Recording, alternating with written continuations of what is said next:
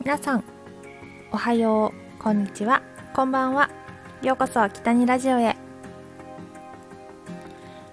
えー、モデルイベント MC として活動しています北にゆりです、えー、さてさて緊急事態宣言が延長されましたが大型イベント以外のお仕事は続いています。今日私電車で仕事に向かう途中朝割と電車が混んでいて私は座れなかったのであの立っていたんですね。あ緊急事態宣言の中ですが東京の電車は満員にはならないんですが、えー、満席になる時もあります。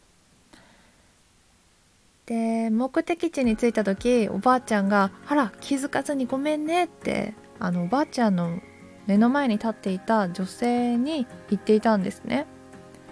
まあ、その女性はどうやらお腹に赤ちゃんがいたみたいでおばあちゃんがこう席譲れなくてごめんねっていう感じで声をかけてたんです。でおばあちゃんだって大変なのに妊婦さんを気遣ってなんかちょっと泣きそうになっちゃいました。皆さんは電車やバスが混んでいる時こう席を譲りますか？私は場合によっては声をかけられない時があります。おばあちゃんおじいちゃんが目の前にいる時にいやどうしようまだ元気なのに譲られてもえなんでみたいな感じで傷ついたらどうしようとかすごいいろんなことを考えちゃって結構こ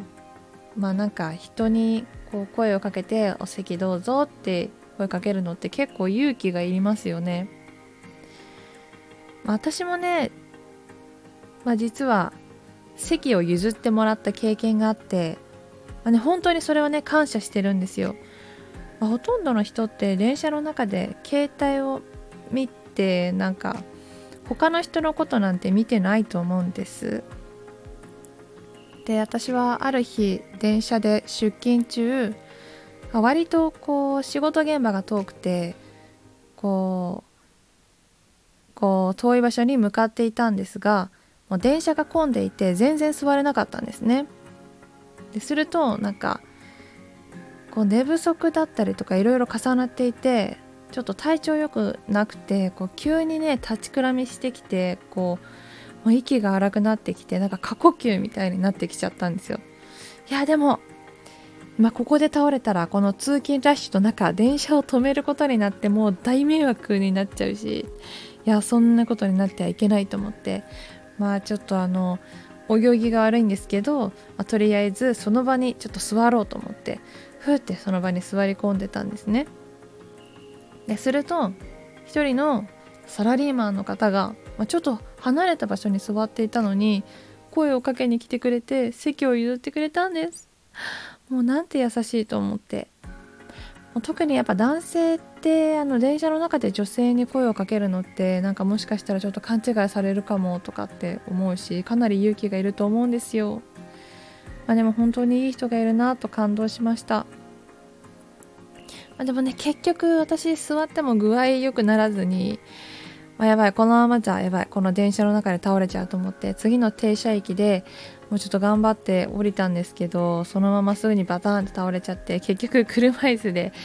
運ばれてしまうという、まあ、結局周りに迷惑をかけてしまったんですよねあ。東京はねストレスが多くて冷たい街だと思っていたんですが優しい人もたくさんいるなっていうふうに思います席を譲るのはかなり勇気がいりますが赤ちゃんがいる方はバッジをつけているので分かりやすいですしまあ結構電車に乗ってるとずっと携帯見ちゃったりするんですけどまあ周りを、まあ、気をつけて見ていかなきゃいけないなと思いました私出産のね経験はもちろんないので妊娠したらどんなに大変なのかとかっていうのは全く想像がつかないんですがきっとかなり大変だと思うのでうん、声をかけたいなと思います。まあ、それかね私は結構こうどうしようかなって席譲どうしようかなって声をかけようかなって迷ってる時はまあすっと特に何も言わずに立って次のその着いた駅で降りて隣の車両に乗り換えたりしています。なんかちょっと声かけるのって照れくさいしなんかなんか不快に思われたらどうしようってすごいやっぱ考えちゃいます。まあそんな時はやっぱそうやってスッと立ってあげるだけでもいいかなって思いますねまあ今本当に大変な世の中ですが人に優しくできる余裕を持った人になりたいなと思いますはい今日もお話聞いていただきありがとうございましたまた次回の放送でお会いしましょう。ひたにでした。またね